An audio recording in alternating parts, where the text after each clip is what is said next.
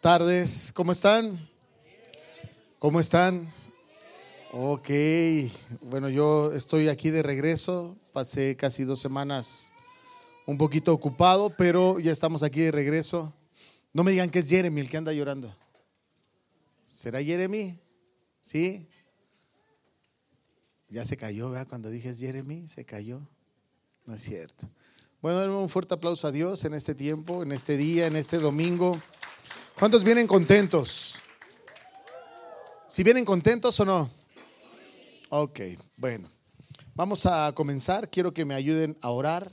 Ahora me dejaron todos los de adelante. ¿Por qué? Paquito, ¿por qué no se sientan adelante? Miren, hasta sillas nuevas. Les puse adelante sillas nuevas y no se quieren sentar en las sillas nuevas. Son cuatro sillas nuevas. Bueno, allá no porque les pega el sol. ¿Cómo está usted, joven Robert? ¿Todo bien? ¿Ya cumplió con lo prometido o todavía no? Hijo de mi vida. Cada semana en eso estamos, pero está muy bien. Bueno, vamos a orar, vamos a, pedirle que Dios nos dé, que nos abra el corazón.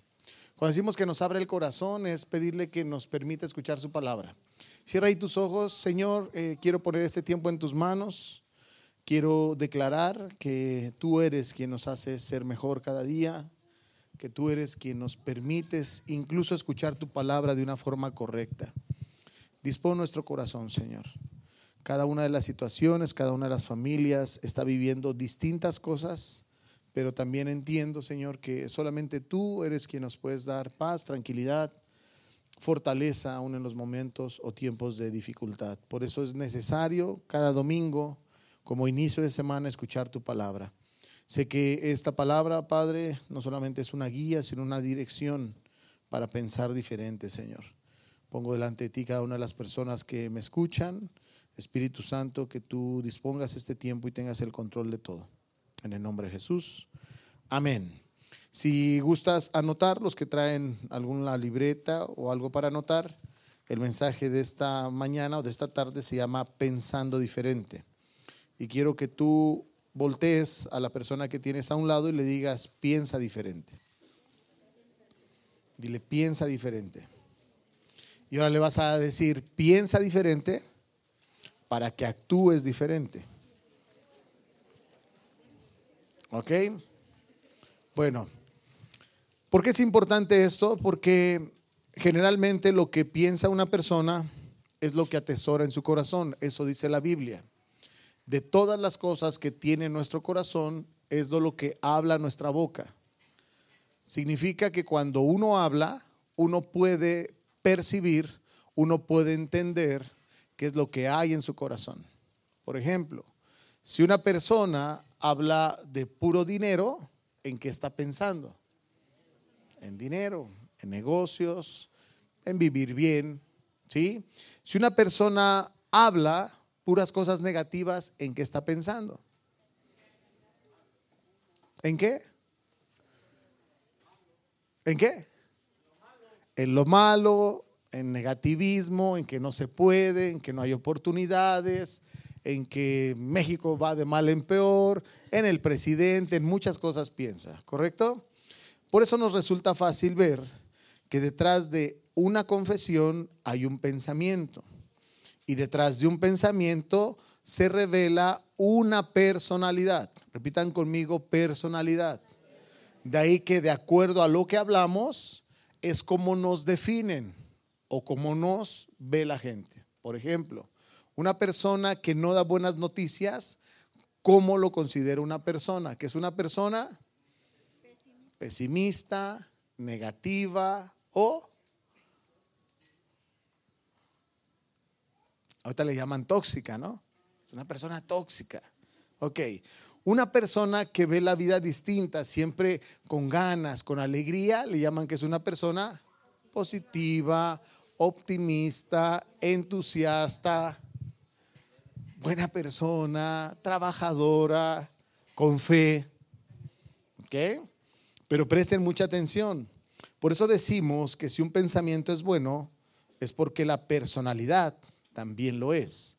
Pero también decimos que si un pensamiento es malo, también la personalidad podría ser mala. ¿Ok? ¿Por qué es necesario nosotros pensar diferente? Porque nosotros podemos estar casados o podemos estar estancados creyendo que lo que hacemos es un pensamiento correcto. Presten mucha atención en esto. A veces nosotros mismos creemos que hacemos las cosas correctamente por la forma en que actuamos y por la forma en que pensamos. A veces incluso sentimos que hacer las cosas distintas es pensar diferente. Por ejemplo, ¿cuántos saben que nos tenemos que vacunar? ¿Cuántos saben que nos tenemos que vacunar? ¿Hay alguien que no lo sepa? Ah, ok. Pero el que no lo hace puede pensar que tiene mucha fe y que es distinto, porque confía mucho en Dios. ¿Cierto? Ok. ¿Cuántos saben que tenemos que votar? Los que son mayores de edad saben que tenemos que votar. Pero puede ser que tú no lo hagas. ¿Por qué? Porque tú no crees en las elecciones, no crees en los gobiernos, no crees en ese proceso, porque siempre va a ganar el mismo. Eso te hace pensar de distinta forma, ¿cierto? Entonces, para nosotros hablar de los pensamientos, nosotros tenemos que ver qué es lo que dice Dios. Dios es todo. Cuando yo nosotros hablamos de las acciones, tenemos que ver qué es lo que dice Dios. Cuando nosotros hablamos de las palabras, tenemos que ver qué es lo que dice Dios. Pero incluso cuando nosotros hablamos de la forma de pensar, tenemos que ver qué es como Dios dice que pensemos. No lo dice un pastor, lo dice Dios. ¿Ok? Entonces es una regla muy grande que si uno se va midiendo con esa regla, uno puede identificar si verdaderamente tú estás pensando correctamente. Aquí no tiene que ver tu preparación, no tiene que ver los cursos que tengas, no tiene que ver una posición financiera, sino estamos hablando de un pensamiento. Y cuando hablamos de los pensamientos, tenemos que incluir a Dios, porque Dios incluso los discierne. No solamente los pensamientos, sino también las intenciones de. Por eso cuando uno lee la palabra, uno puede encontrar tanta riqueza, porque la palabra solita te va a decir cómo es que debe pensar una persona que dice o que cree en Dios. No es algo que te lo diga la Real Academia Española, no es algo que te diga la revista Forbes, sino Dios mismo nos va a poner una regla de cómo debe ser el pensamiento de alguien que dice conocer o que dice seguir a Dios. ¿Ok? Entonces vayámonos rápidamente a Filipenses capítulo 4, verso 8. Esta carta que escribe Pablo comienza de esta forma. Dice, por lo demás, hermanos, todo lo que es verdadero, todo lo que es honesto, todo lo que es justo, todo lo puro, todo lo amable, todo lo que es de buen nombre, si hay virtud alguna, si algo digno de alabanza, en eso pensar. Pablo nos da una extensa lista de cómo debe ser el pensamiento de una persona. ¿Por qué es importante hablar de los pensamientos? Porque los pensamientos, lamentablemente, es la zona donde más batallas tiene el ser humano. Pensamientos de duda, pensamientos de temor, pensamientos de pesimismo, pensamientos de, de no se puede, pensamientos de no va a cambiar, pensamientos muy difíciles, muchas veces hacen que las personas vivan de una forma distinta. Veo que mucha gente se esfuerza en vivir mejor, pero sigue pensando de la misma forma. No es cambiar un pensamiento, es saber cómo Dios piensa para ver si nosotros estamos alineados con esa voluntad y con eso que Dios enseña. Si nosotros nos vamos a ver a cada una de las vidas o de las familias, es muy difícil saber quién está pensando correctamente y quién incorrecto. Porque muchos pueden decir es que yo vivo bien y a lo mejor ella vive mal. y viceversa. Pero cuando uno se va a una regla, por eso la palabra es como una regla que nos sirve para saber si estamos dentro de los parámetros o estamos fuera de esos parámetros. Entonces la palabra aquí nos dice, primeramente, todo lo que es verdadero.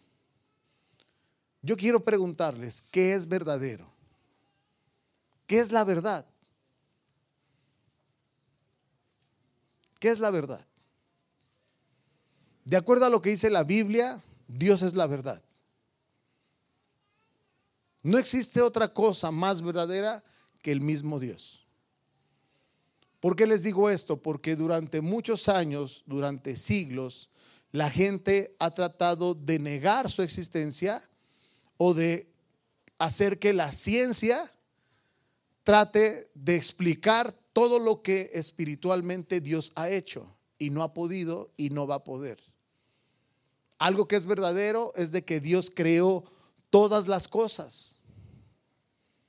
¿Quién podría decir que no? Algo verdadero es que Dios es el Todopoderoso y fuera de Él nada existe. ¿Quién podría decir que no? Algo verdadero es que Jesús murió por nosotros y cambió y transformó la historia. ¿Quién podría decir que eso no es verdad? Por eso vivimos en el 2021, porque Jesús, de acuerdo a la escritura, vino a la tierra. Siendo Dios, se hizo hombre. Ese es algo verdadero. Algo verdadero que enseña la palabra es de que todos nosotros podemos estar hoy, mañana no, pero la palabra de Dios es eterna. No tiene caducidad. El mundo pasará, pero las palabras de Dios seguirán existiendo. ¿Cierto? Ese es algo verdadero. Cuando uno toca lo verdadero, uno tiene que irse a Proverbios 21.5.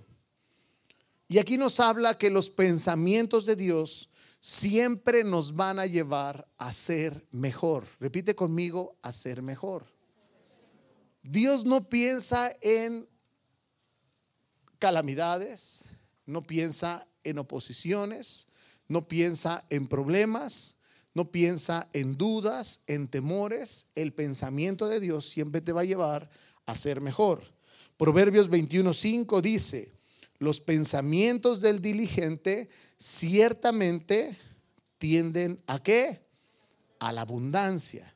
Significa que cuando una persona está alineada con Dios, siempre va a tener el deseo, el pensar de hacer las cosas mejor que ayer. Por ejemplo, si hoy te levantaste temprano, el pensamiento solamente de Dios te va a hacer que mañana te levantes más temprano. La pregunta es, ¿por qué la gente llega tarde?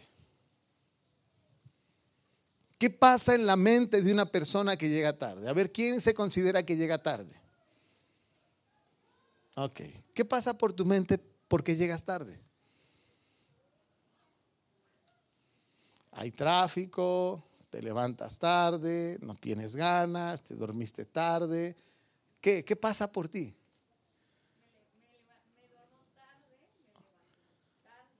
Ok. Y llegas tarde. Ok. Pero si nosotros buscamos analizar el por qué, incluso no lo saben. Pero si el pensamiento de Dios te lleva a la abundancia, significa que ese pensamiento te va a decir, si yo me levanto tarde, ¿qué tengo que hacer? Dormirme temprano, levantarme temprano para llegar temprano. Pero la gente no piensa así ah, pues no pasa nada, es ir a la iglesia, es que trabajé mucho. Ese tipo de pensamiento no está alineado con Dios, porque su palabra dice que los pensamientos del diligente ciertamente tienden a la abundancia. La palabra abundancia significa vivir mejor, significa vivir distinto, siempre con un beneficio. Si les doy la explicación, ustedes diríanme, ¿qué beneficio tienes de llegar tarde? Incluso en el trabajo, si llegas tarde, te pueden descontar el día. Entonces no hay ningún beneficio en llegar tarde. Pero la pregunta sería, ¿por qué sigues pensando igual?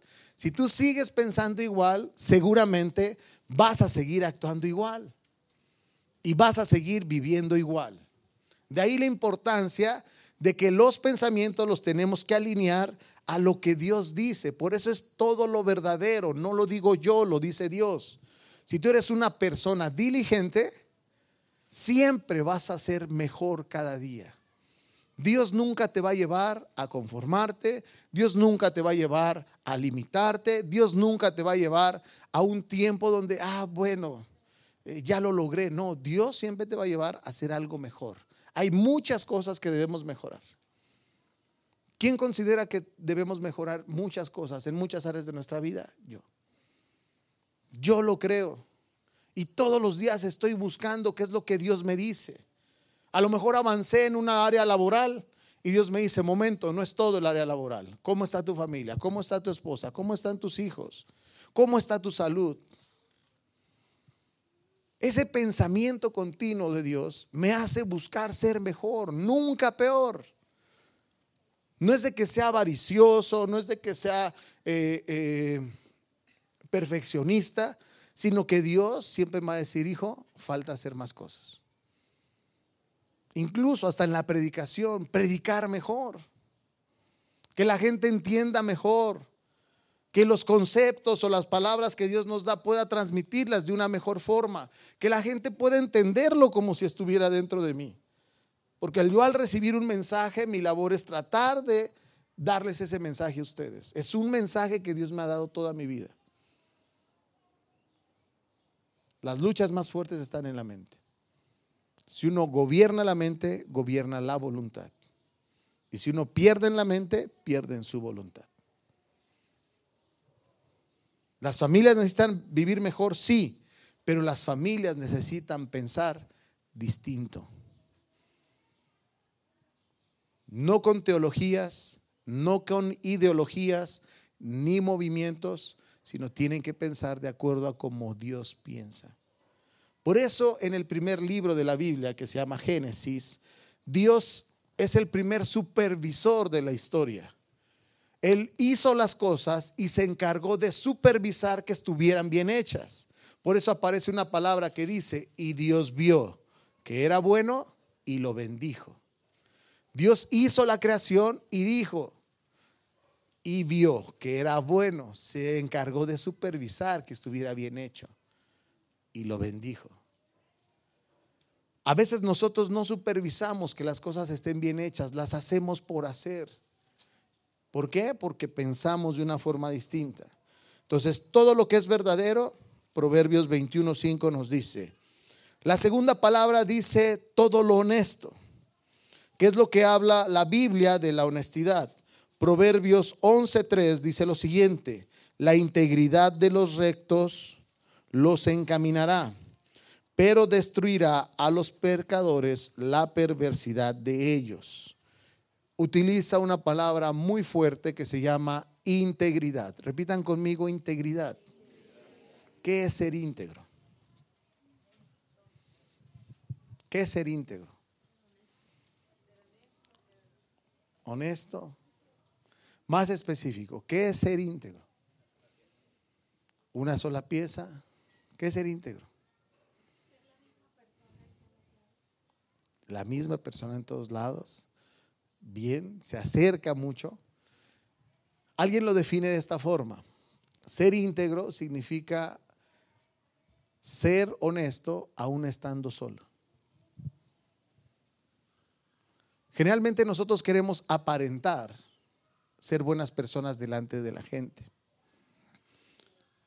Pero ser honesto es aún estando solo hacer lo correcto. No hacer trampa, no mentir, no hacer cosas ocultas. Eso es ser íntegro. La gente no lo sabe, pero una medida que Dios nos da, una evaluación, vamos a llamarlo así, de las personas para saber si son íntegras, se llama diezmo. ¿Y cómo está eso, pastor? ¿Por qué el diezmo nos hace ser íntegros? o nos hace evaluar si lo somos o no lo somos. Yo como pastor jamás le he preguntado a alguien cuánto gana. ¿O te he dicho cuánto ganas, Roberto? Suri, ¿te he preguntado cuánto ganas? No. Pero el diezmo te hace ser íntegro, porque tú sabes cuánto ganas. El tema es de que tú sabes también si tú diezmas. Y si tú sabes también si diezmas, tú sabes cuánto diezmas a Dios, porque nadie lo sabe, más que solamente tú y Dios. Entonces, el diezmo es una, una parte donde Dios nos hace ver si las personas son íntegras o no son íntegras. La Biblia enseña que el diezmo es de Dios, que se lo debemos dar a Dios, por eso es un diezmo. Si lo hacen o no lo hacen, dependen ustedes y no en nosotros, ¿cierto? Ahora, si tú ganas, un decir, mil pesos y diez más sesenta pesos, solamente tú lo sabes. Pero si tú ganas mil y diez más cien, tú solamente lo sabes. Porque yo no puedo estar revisando los diezmos y decirle, a ver, Suri, diezmaste 200 pesos. ¿En verdad esta semana ganaste dos mil? ¿Han visto a un pastor así o me han visto a mí así? No. Significa que lo que ustedes diezman, yo al menos creo que son personas íntegras. Si tú no diezmas, yo no sé cómo seas tú. Pero significa que las cosas que tú haces solo hablan de quién eres tú. Si eres íntegro o eres deshonesto. Cuentas del banco. ¿Sabe tu esposo o tu esposa cuánto dinero tienes en el banco? Posesiones. ¿Cuánto dinero ganas? Miren, yo he atendido muchas parejas y problemas financieros se descubren muchísimo cuando la gente no es íntegra. Deshonestos son. Tú puedes decir, miren, se los digo con, mucho, que tu esposo es fiel o tu esposa te es fiel.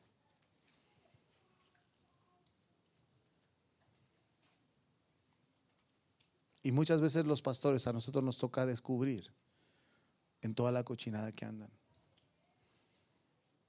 Y la gente piensa que le son fieles. Por eso la vida de un pastor en una sociedad influye mucho y depende mucho de que familias estén bien, por los secretos que guarda el pastor. Por eso el pastor es una persona solitaria en muchas cosas. Porque saben todo lo que me tengo que comer yo, todo lo que escucho de las familias. Y yo no lo puedo estar hablando. Con la única persona que lo hablo es con Dios. Y yo no lo puedo estar cargando. Por eso todas las cosas se las entrego a Dios. Muchos aseguraban tener un buen matrimonio. Pero si supieran que muchos hombres y mujeres son infieles, pensarían distinto. ¿Qué te hace ser íntegro? De acuerdo a la palabra, la cercanía con Dios. Porque estando con Dios, nunca vas a pensar hacerle mal a alguien. Dice, a los pecadores la perversidad es lo que los va a destruir. Pero al que es íntegro, al que es honesto, la integridad les va a marcar un camino.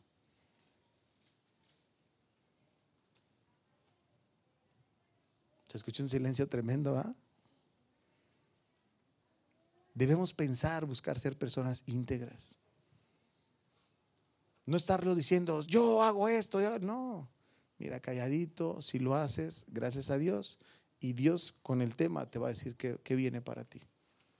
Tercer cosa que Dios busca que pensemos, o una forma de pensar, todo lo que es justo. Proverbios 12:5 dice, los pensamientos de los justos son rectitud, mas los consejeros de los impíos son el engaño. En este último tiempo, ya se los he dicho, yo trabajo para la Fórmula 1 en México. Vean, hay una oportunidad de hacer cosas incorrectas como no se imaginan. Todo se tiene que montar en un tiempo y todo se tiene que desmontar en un tiempo. Hay personas que son muy cuidadosas y tratan de que todo lo que pusieron lo recogen. Hay otras personas que no. Tienen que salir rápido porque tienen otro evento y entonces se olvidan de cosas. Miren, se olvidan de tornillos, se olvidan de pallets, se olvidan de madera, se olvidan de cintas, de cables de micrófono, de cables de luz. Mire, hay tantas cosas tiradas en el autódromo que uno podría decir no es de nadie. Pero el hecho que estén tiradas no significa que sean tuyas. Yo he visto mucha gente que hasta se cuidan unos a otros por agarrar un cable, agarrar una cinta. Hay una cinta que se utiliza mucho en el autódromo que se llama cinta gaffer.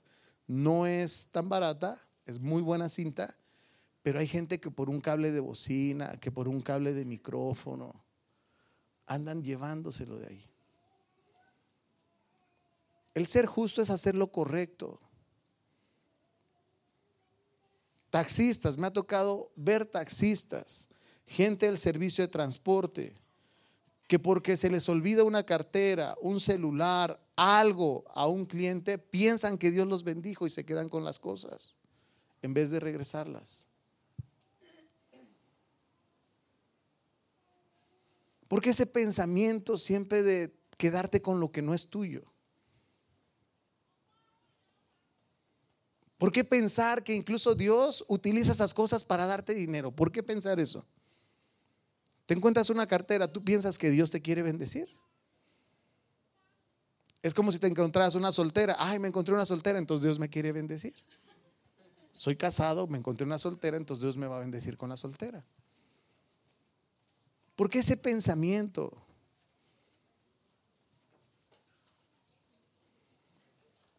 Una persona que viene de fuera podría decirnos cómo piensa el mexicano. ¿Quieren escucharlos? ¿Sí? Hay una persona que viene de fuera, él es peruano. Said es peruano. Él puede decirnos cómo piensa el mexicano y cómo actúa el mexicano. ¿Quieren escucharlo? ¿Sí o no? ¿Sí? A ver.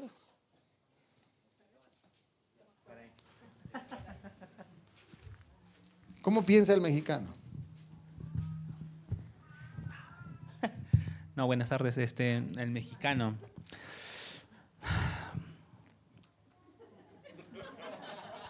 Bueno, lo bueno es, lo, primero sería lo bueno, ¿no? O sea, son personas muy creativas. Mm, a mí me sorprende la creatividad que tienen. Este, sí, para todo, de hecho, ¿no? O sea, eso es algo que destacar. Eh, cocinan muy rico, pero, por ejemplo, hay cosas que en, las cuales se pueden quedar entrampados, ¿no? Eh, en circunstancias, por ejemplo, que les hayan pasado mal. O sea, se quedan entrampados en cosas malas que les hayan pasado. Y no solamente en sus vidas personales, ¿no? Este, a mí me sorprende, por ejemplo, que haya aún mexicanos ahorita en este año que sigan resentidos por lo que les hicieron los españoles, los franceses, los estadounidenses. Y es como una atadura que los, que los tienen mirando hacia atrás a la gloria que algún día tuvieron y no se pueden proyectar a lo que pueden arrebatar en ese tiempo, ¿no? Y no solamente en eso, ¿no? Eh, en, esa, en ese aspecto, sino también en su vida personal, en circunstancias. Me engañaron, me engañó mi novio cuando tenía 15 años, ¿no? Y siguen dando vueltas ahí, ¿no? Entonces hay circunstancias de las cuales podrían ser libres, que podrían proyectarlos a, a, a ser la gran nación que están destinados a ser en este tiempo, ¿no? Solamente eso. Y bueno, pues nada, son gente muy amable y agradable. Ok. Yo conozco muchas personas que vienen del extranjero y dicen que el mexicano es muy sentido y muy orgulloso. ¿Será? ¿Será, Pedrito? Hasta con pinzas se tiene que estar hablando. Uno tiene que cuidar las palabras para que no se enojen. No, es que le tengo que decir algo bien fuerte, pero a mí me hacen ayunar, me hacen ayunar tres días para poder hablar con ustedes. Cuando no tiene que ser así. Cuando tengo que hablarles con la verdad. Presten mucha atención. Los pensamientos de los justos son rectitud, malos consejos de los impíos son engaños.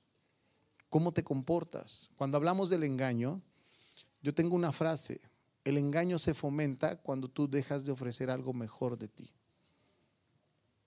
Cuando tú ofreces la peor parte de ti, estás promoviendo la palabra engaño en tu vida y la palabra infidelidad en tu vida. Cuando tú eres una persona que dejaste de ofrecer la mejor versión de ti. Porque la gente se acostumbra. Y lamentablemente en la calle existen muchos lobos y lobas rapaces que están al acecho para destruir matrimonios. No son los culpables. Mucha gente dice es que me lo quitó. Mentira, lo perdiste. Es que me la quitó. Mentira, lo pusiste en charola de plata para que alguien que realmente lo valorara se fuera con él. ¿De qué forma nos comportamos? ¿Somos realmente rectos en nuestro hablar, en nuestro andar, en nuestro pensar? A veces dejamos muchas cosas al aire. Creemos entenderlas, pero nuestras acciones hablan completamente distinto de ellas. Por eso una persona recta se ve en todo, en cómo habla. Su sí es sí, su no es no. No se anda con medias tintas. Puede, puede. Y si no puede, te dice, no puedo. No que, no puedo. No puedo, discúlpame, no puedo. Y es no. Pero ese déjame ver, déjame pensarlo, es incorrecto. Porque le damos esperanza a la gente. Cuando lo correcto y lo sano es decir no. ¿Cuántas veces quisieras decirle no a mucha gente? Yo muchas veces le quisiera decir no. Y si yo estoy hablando de una, persona, de una forma personal, creo que también ustedes muchas veces han querido decir no. ¿Quién ha querido decir no en este último tiempo? Y dicen sí. Y no tenías ganas. Y no querías, pero dijiste lo contrario. ¿Por qué? Porque no nos comportamos y nuestros pensamientos no son rectos. Generalmente vivimos engañando. Vivimos de apariencias, vivimos haciéndole creer a la gente que todo está bien. Y ese no es un pensamiento claro. Es un pensamiento que mientras tú lo ocultas, tú crees que estás bien, pero un día se te va a explotar la bomba y no vas a saber qué hacer. Por eso no es, no lo estoy diciendo con esto, díganle a la gente todo lo que vive, no. Pero al que mejor le puedes decir lo que vive se llama Dios. Él te va a ayudar pero tienes que pensar distinto. No toda la culpa siempre es del esposo, de la esposa, o de los hijos, o del país. Probablemente mucha de la culpa tiene que ver contigo, por cómo vives, por cómo piensas, por cómo actúas. Cuarta palabra encontramos lo puro. Tito capítulo 1, verso 15 dice, todas las cosas son puras para los puros mas para los corrompidos e incrédulos nada les es puro, pues hasta su mente y su conciencia están corrompidas. ¿Por qué el deseo de hacer las cosas mal? ¿Por qué el deseo de no creer? ¿Por qué el deseo de no avanzar? ¿Por qué el deseo de no dar oportunidades? ¿Por qué el deseo de no confiar? Porque tu mente está corrompida. Miren, yo he escuchado muchas veces y me ha tocado estar con personas que dicen ser cristianas y siguen diciendo groserías. Entonces, con la misma, Santiago dice, con la misma boca que alaban a Dios, con esa misma boca le sale popó de la boca, lo voy a decir así. Porque las groserías, ¿qué es? No me digan que embellece el rostro de una mujer o embellece el ambiente espiritual. Es como si saliera lo peor de ti. Pero la gente se justifica. ¿Y sabe cuál es el pensamiento? Es que así somos los de la costa. Así somos los de Guerrero. ¿Por qué piensan así? ¿Por qué piensan así? ¿Por qué eh, eh, tienen un pensamiento tan limitado que te disculpa incluso de las cosas incorrectas que haces? Aquí dice, el que es puro, todo lo ve correcto. El que es impuro, todo lo ve incorrecto. Incluso hasta este mensaje lo podrían estar viendo. El que es impuro podría verlo incorrecto. No, el pastor está equivocado. Yo he leído la Biblia y no dice así. Porque tu mente está cochambrosa. Porque tu mente quiere tener la razón. Porque a veces crees saber más. Les ha tocado a esas personas que a veces creen saber o tener la verdad de todo. Para mí es bien sencillo, mira, yo no tengo problemas. En las cosas espirituales yo no puedo decir que sea el mejor, pero no soy un ignorante. Pero también yo considero que el único mejor se llama Dios. Identifico claramente todos los mensajes de la Biblia. No les voy a decir que para todas las consejerías tengo una palabra, les estaría mintiendo, pero conozco la Biblia y sé que Dios me dice en dónde está un buen consejo. Y lo único que hago, mira, tu necesidad, este es el consejo. Tu situación, este es el consejo. Vas a seguir viviendo así porque no estás haciendo esto. ¿Quieres mejorar? Aquí está lo que tienes que hacer. Es bien sencillo, pero la gente no lo cree. Porque piensan que uno los engaña, porque piensan que uno los quiere cambiar y yo no los quiero cambiar. Pero si tú piensas, necesitas un cambio. No puedes seguir viviendo igual por tu forma de pensar. Porque lamentablemente nos han enseñado a vivir tramposamente. Tramposamente nos han enseñado. El ser puro es hacer las cosas correctas en todo tiempo y en todo lugar.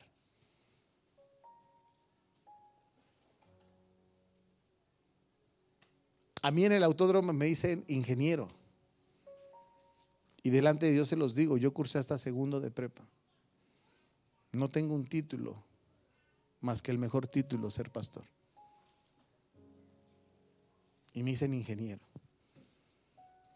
Yo le digo, no soy ingeniero. Mi nombre es Edson Astivia y soy pastor. Yo pensé que era ingeniero, pero ¿por qué piensas tú que soy ingeniero? por cómo trabaja, por cómo viste, por cómo trata a su gente, por cómo termina, cómo ordena todo. Quien ha trabajado conmigo sabe, mire, a mí me gusta tener todo. El pensamiento de uno de los que invité a trabajar conmigo, yo tengo que desmontar casi cuatro kilómetros de cable y una malla especial de la Fórmula 1. Yo marco todo. Porque yo sé que si yo lo marco, para cuando yo monte, pues nada más es fijarme en el número y monto todo. Entonces una persona me dijo, pastor, creo que usted está mal. Digo, ¿cómo que estoy mal? Usted le estará dejando en bandeja de plata a alguien que cobre menos que usted. Digo, ¿por qué? Porque todo se lo está dejando fácil, todo ordenado. O sea, cualquier persona que llegue, que no conozca mi trabajo, lo puede hacer. Porque todo tiene un orden, todo está marcado, todo va en un lugar. Y les digo hasta qué lugar va. Entonces le digo, creo que tú estás pensando mal. Yo no pienso así. Yo pienso que si a mí me pagan por un trabajo, lo tengo que hacer correctamente. Y yo pienso que si a mí me están dando este trabajo es porque confían en mí. Y yo tengo que pensar que este trabajo tiene que hacerse estando yo o no estando yo. ¿Cuántas personas son así en sus trabajos? No, es que yo aquí le pongo clave, no, es que aquí yo no hago todo, porque si lo hago todo, me lo van a volar, se lo van a chutar y después los van a contratar por fuera. Yo no pienso así. Yo estoy seguro que Dios me dio ese trabajo. Y en el momento que me lo pida, me va a decir, Edson, Fórmula 1 ya se acabó para ti, hijo, quiero que hagas otra cosa. Señor, gracias. Y así es, porque mi mente no está cochambrosa. Yo si invito a alguien, imagínense que si yo invito a alguien a trabajar y reviso las cámaras y los veo levantando cintas, cables de micrófono, ¿saben la pena que me va a dar? Porque no van a decir los que fueron a trabajar, sino van a decir el equipo de Edson Astivia se roba las cosas. Y eso que es pastor. Y eso que es cristiano. Oportunidad de robar, de corromperse. En la vida todos hemos tenido. Hacer malos negocios, juntarse con gente mala, todos hemos tenido la oportunidad. Pero depende de cómo lo hagas tú.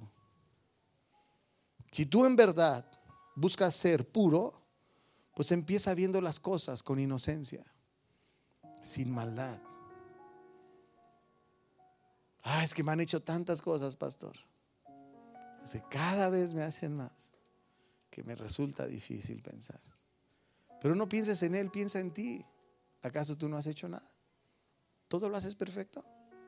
Te aseguro que no. Porque siempre hay algo que Dios te va a decir, hijo, te faltó aquí tantito. Te faltó esforzarte. Te faltó pensar de otra forma y actuar de otra forma. Porque a veces nos dejamos llevar por nuestra mente cochambrosa o nuestra mente corrompida, lo dice la palabra. Hasta su mente y su conciencia están corrompidas. Es sencillo, son como los impuestos. ¿Cuántos saben que debemos pagar impuestos? ¿Cuántos los pagan? Ya no levantamos todos la mano, ¿no? Yo me aseguro que en el trabajo que yo tengo, yo cobro dinero neto. Y yo me aseguro que cuando yo cobro neto, ellos hagan qué? La declaración de lo que me pagan. ¿Por qué? Porque así lo establecí. Así llegué a un acuerdo. Entonces, cada año yo busco que se declare lo que a mí me pagan. Ahora, si yo pensara, me gusta pagar, no sé, pero lo tengo que hacer porque tengo que dar testimonio. Pero muchos nos enseñaron a no pagar, a ver la forma en cómo no pagar, a ver la forma en cómo burlar, violar Hacienda. Porque nuestra mente está corrompida. ¿Cierto? Después de esto sigue todo lo amable. Colosenses 3:12 dice, vestíos pues como escogidos de Dios, santos y amados, de entrañable misericordia, de benignidad, de humildad, de mansedumbre y de paciencia. Significa que una persona amable es una persona misericordiosa. Una persona amable es una persona humilde. Una persona amable es una persona mansa. Y una persona amable es una persona paciente. ¿Cómo andan con la paciencia? ¿Son pacientes verdaderamente? ¿Son mansos? ¿Se consideran mansos? ¿Se consideran humildes? ¿Se consideran? ¿Se consideran misericordiosos? Eso es ser amable. A veces las acciones hablan más que los gestos o, que las palabras, ¿no? Uno puede decir, no, yo soy bien humilde. Me gustaría preguntarle a la gente con la que vives, ¿cómo les hablas? ¿Cómo los tratas? Si tienes atenciones o no tienes atenciones. No es que soy bien paciente, seguro. Me gustaría preguntarles a sus hijos.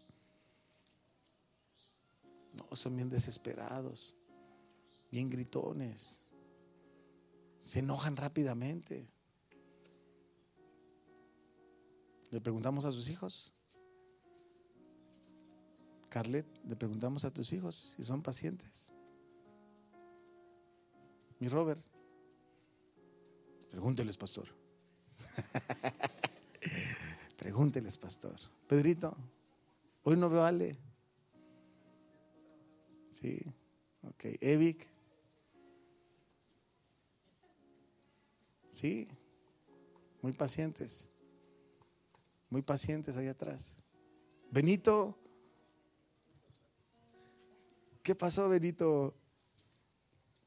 ¿Eres paciente? Más o menos. Pero el pensamiento tiene que ser un pensamiento amable. ¿Por qué no somos amables? ¿Por qué no? Miren, la Biblia enseña que la ira solamente la palabra amable o la palabra suave la hace calmar. Es un secreto tremendo. O sea que cuando alguien grita, si tú le gritas más, ella te va a gritar más. Pero si alguien te grita y tú le dices, tienes toda la razón, lo desarmaste. Entonces, como le diste la razón, se queda. ¿En serio tengo la razón? Sí, has dicho lo correcto. Y se queda así, hasta como diciendo, entonces ya no puedo gritar. No, porque tienes la razón. Es más, ganaste. Eres el campeón. Eres la campeona hoy. Y le levantas la mano, ¿no? Campeón, campeona. Muchas felicidades. Pero él quiere seguir peleando. Es que, ¿por qué eso? Es cierto, me equivoqué. Gané y él dice, le gané. Le gané la discusión. Y se para todo. Pero ¿por qué pensar en pelear? ¿Por qué pensar en ganar una discusión? ¿Por qué pensar que tienes la razón? ¿Por qué pensar que se tienen que hacer las cosas como tú quieres? Cuando no es como tú quieres, sino como Dios dice. Misericordioso, mansedumbre. Dicen es que yo quiero ser manso, pero no menso, por eso no me dejo no le ganas la batalla a nadie. Eso genera un mal ambiente en tu hogar, te hace una persona ríspida.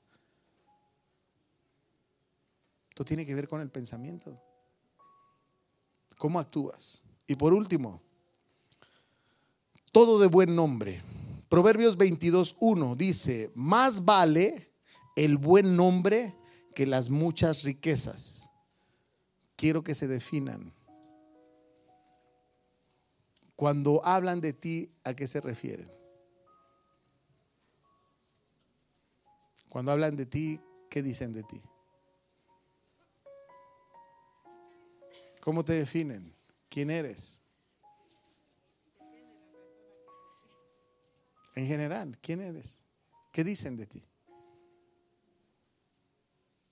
Les voy a ayudar un poquito. Cuando la gente ve a alguien, dice, ahí viene el alcohólico. Ahí viene la iracunda. Ahí viene el infiel. La tóxica. Ahí viene la celosa, la que hace un drama con el esposo, la que golpea al esposo. ¿Cómo te definen?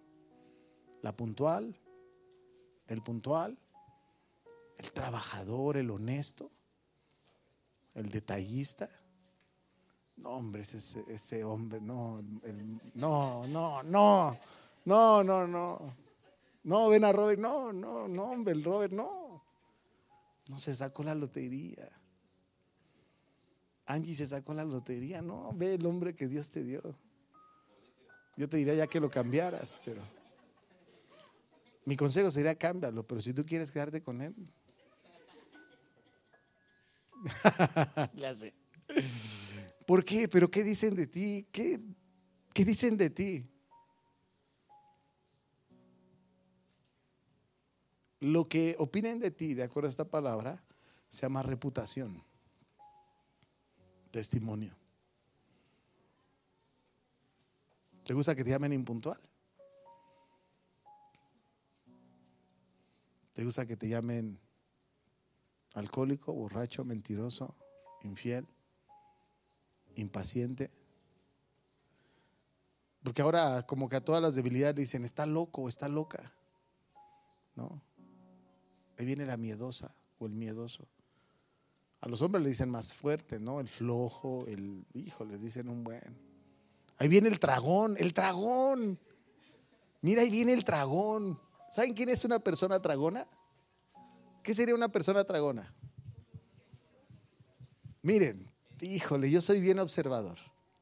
Este año creo que Dios puso una gracia infinita en, nuestra vida porque eh, logré conseguir un catering.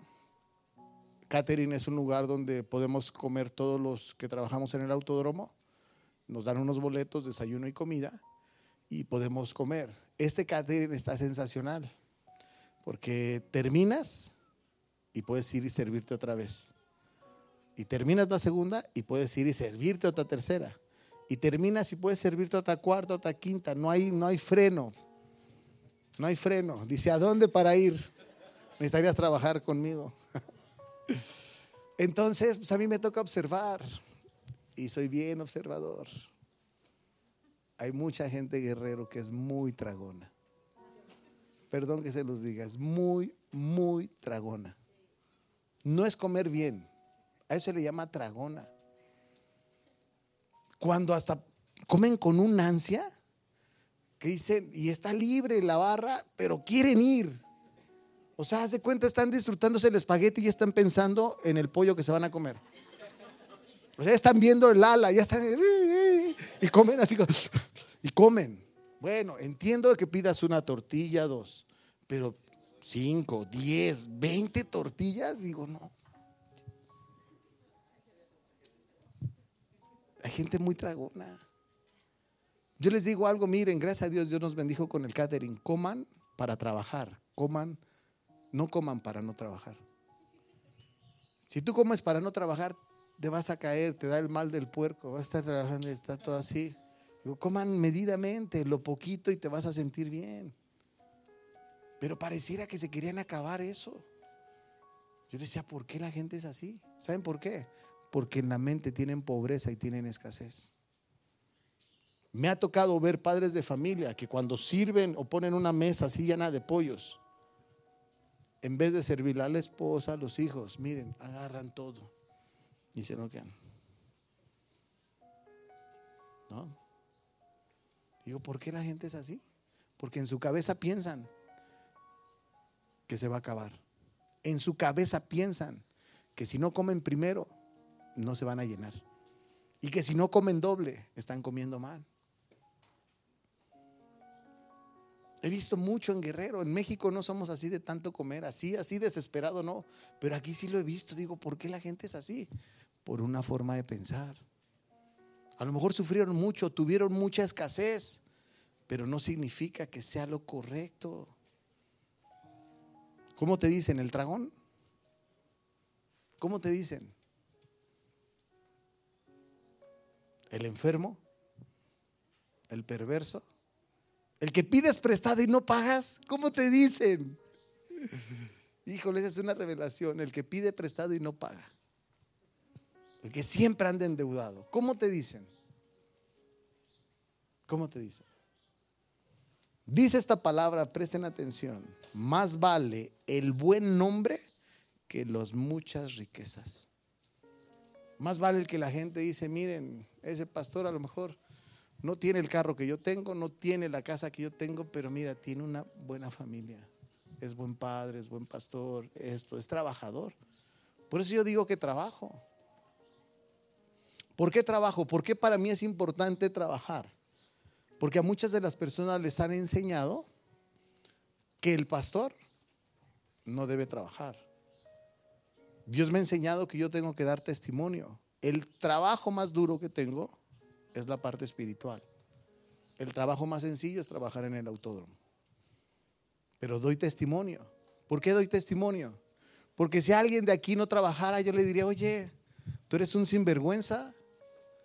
Porque si yo, ¿qué hago? La parte espiritual y trabajo, ¿tú por qué no vas a trabajar? ¿Cierto? Pero si yo no trabajara, me puede decir, ah, pastor, usted no trabaja. Sí, la parte espiritual es un trabajo. Porque dice la palabra, todo obrero es digno de su trabajo. Pero te han enseñado que el pastor no debe vivir bien, que el pastor tiene que sufrir, que el pastor tiene que vivir humildemente. No es así. La Biblia habla otra cosa. Quien te enseñó eso te enseñó mal. ¿Qué significa? Que si yo vivo bien, ¿quién creen que va a vivir bien? Si Dios me bendice a mí, ¿a quién va a bendecir Dios? ¿A quién? A la iglesia. Ay, no. Bueno, entonces un político sí puede traer carro nuevo y yo no. Benito. ¿Yo no? Ah, bueno, dije, no. Ah, eso es, un aplauso Benito. Eso, no es cierto. Todos podemos traer un carro del año. ¿Por qué? Porque tanto ellos trabajan como miren, yo trabajo. ¿Cierto? Ellos visten bien, yo por qué tengo que vestir mal. O yo tengo que andar encuerado. No, es que Adán y Eva andaban desnudos, entonces el pastor tiene que andar desnudo.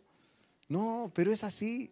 Pero nuestra forma de pensar nos hace ver al político todo. Pero al que se dedica a las cosas de Dios como Jesús, ah, pues déjenme decirles que Jesús vestía muy bien, porque vestía de lino y púrpura.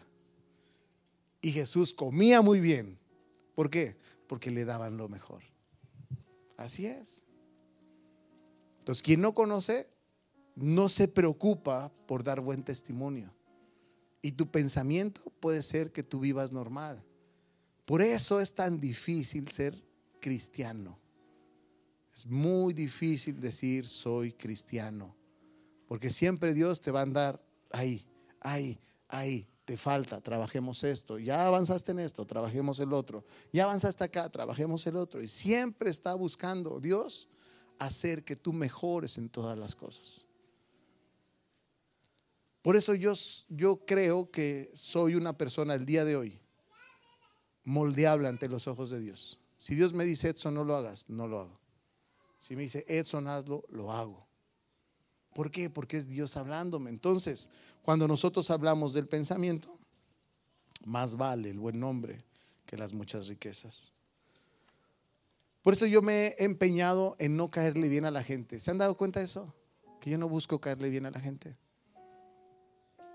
Para que cuando la gente hable de su pastor o del pastor de esta iglesia diga, ese pastor siempre nos habló con la verdad. Medio me caía mal, pero le agradezco que siempre me habló con la verdad. Nunca me dijo algo incorrecto. Nunca me dijo algo como para hacerme sentir bien. Al contrario, siempre que me veía, siempre me daba vara. Y se lo agradezco porque yo la merecía. Por eso cuando uno viene a la iglesia, uno busca trabajar en las áreas espirituales de la gente. Cuando uno no viene a la iglesia, miren, se los digo, quien viene a la iglesia, le doy dos meses que se aleje, todo se les da vuelta. No lo digo yo, lo dice la Biblia. Porque el mejor lugar, el lugar más seguro se llama la iglesia. Se llama Dios. La gente no lo sabe. Yo sí lo sé. Por eso digo, no, Señor, yo de ti no me aparto. No me aparto, no me aparto, no me muevo. Porque sé que aquí incluso las cosas difíciles, tú me las haces fáciles. Porque he pensado, si yo no tengo dinero, yo no me aflijo ni me preocupo. Porque mi forma de pensar me dice, él es mi proveedor. Si no tenemos salud o de repente andamos ahí, Dios me dice, yo soy quien te sana. Entonces he pensado diferente. Por eso a veces el pastor, cuando llegan tarde, cuando no cumplen lo que prometen, por ejemplo, tengo aquí un discípulo, no le voy a decir su nombre, pero me lo voy a quedar viendo. Hace como un mes prometió un anillo. No por mí, por su esposa, porque al que se lo prometió no fue a mí, o me lo ibas a dar a mi hijo. ¿Me lo ibas a dar a mí? ¿A quién se lo prometiste? Entonces imagínense, cada semana que yo le recuerdo no debe ser sencillo para él. Pero una cosa les digo, no lo exhibo, solamente le digo, si tú hablas, cumple tu palabra. ¿Cierto? Entonces la, la esposa dice que bueno, pastor, para que me lo compre. Y está bien. Está bien porque yo no hice la promesa. Pero si yo soy testigo de una promesa, pues mi labor es, ¿ya cumplió? ¿Ya cumplió? ¿Qué? Ok, ¿cuándo?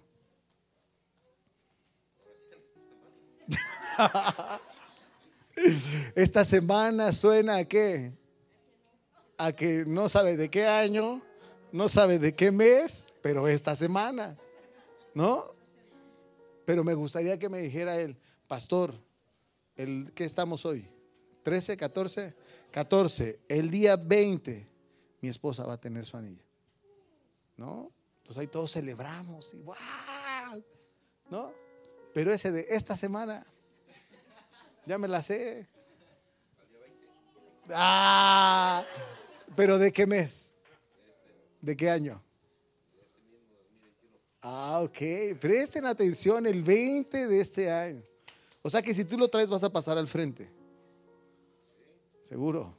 La siguiente semana. ¿Cuándo es 20? 21 es domingo. Te doy chance un día más. 21. ¿Va? 21. Angie. Anillo. ¿Ok? Y Angie lo ve y dice, pastor, me cuesta trabajo pensar diferente. Me cuesta trabajo pensar diferente, ¿no? Pero entonces un pastor por eso es pastor, porque buscamos que la gente viva mejor. ¿Pueden entender esa parte? A veces el mensaje es duro, a veces el mensaje es ríspido, pero no hay mejor forma de trabajar en las familias. Yo los puedo consentir y les puedo decir que los extrañé, la semana pasada no estuve, los extrañé, pero también tengo que cumplir con mi testimonio en mi trabajo. En mi trabajo solamente me piden una semana. Me dicen, Edson, en todo el año haz lo que quieras. Si quieres no vengas, coordínalo, pero en la Fórmula 1 queremos que estés aquí. Y estuve pegado. No me moví, cumplí con mi trabajo, nos fue bien, Dios nos bendijo, pero ya también dije, ay, la iglesia, la iglesia, la iglesia me gusta. Disfrutamos que ganó el tercer lugar el Checo Pérez, disfrutamos muchas cosas, pero no hay nada como la casa de Dios. Por eso es importante, yo trato de cuidar mi testimonio, de ser un buen pastor, de ser un buen padre, de ser un buen hijo, de ser un buen esposo, de ser un buen trabajador. Guardo mucho mi testimonio. Porque de acuerdo a la Biblia vale más el buen nombre que las riquezas. ¿Cierto? ¿Cuántos creen que deberían pensar distinto? ¿Cuántos en verdad dicen, no, yo sigo pensando igual? ¿Por qué? Pero ¿cuántos dicen, es cierto? Mi pensar no está alineado con Dios. Si es así, te voy a invitar a que te pongas en pie.